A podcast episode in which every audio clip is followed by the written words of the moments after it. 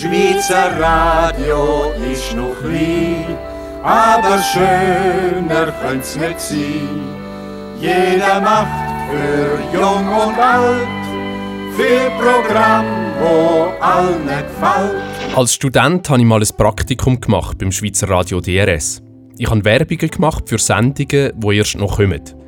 Ich habe die schönsten Ausschnitte gesucht und dann sind die Journalistinnen ins Tonstudio gekommen, um einen knackigen Werbetext aufzunehmen. Das war eine riesige Faszination für mich. Ich bin der Erste, der davon erfährt.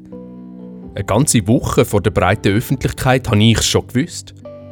Natürlich, tagesaktuell war das nicht. Nachrichtenlage kannst du ja nicht voraussehen. Trotzdem habe ich den kleinen Triumph genossen und habe in der Pause leidenschaftlich in der Datenbank von noch nicht ausgestrahlten Sendungen geschneugert. Und da ist es passiert.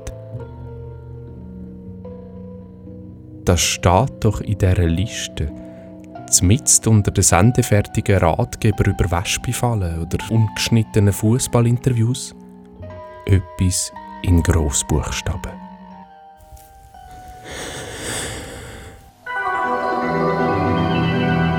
Nachruf auf Papst Johannes Paul II.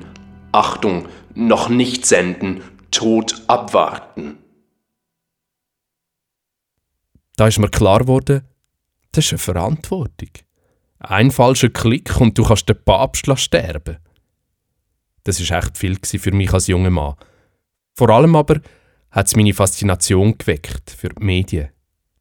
Und mir ist bewusst worden, es gibt immer jemanden, der bestimmt, welche Geschichten erzählt werden und welche nicht.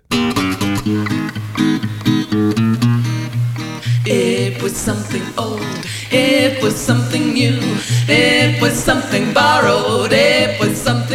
Seit zwei Jahren arbeite ich beim alternativen Radiokanal K zu Aarau.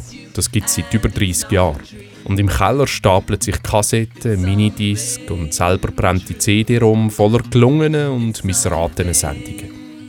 Klar, da hat der Papst sicher keine Rolle gespielt und anderthalb Millionen haben auch nicht zugelassen. Aber ich sage euch, vielleicht hätten es besser.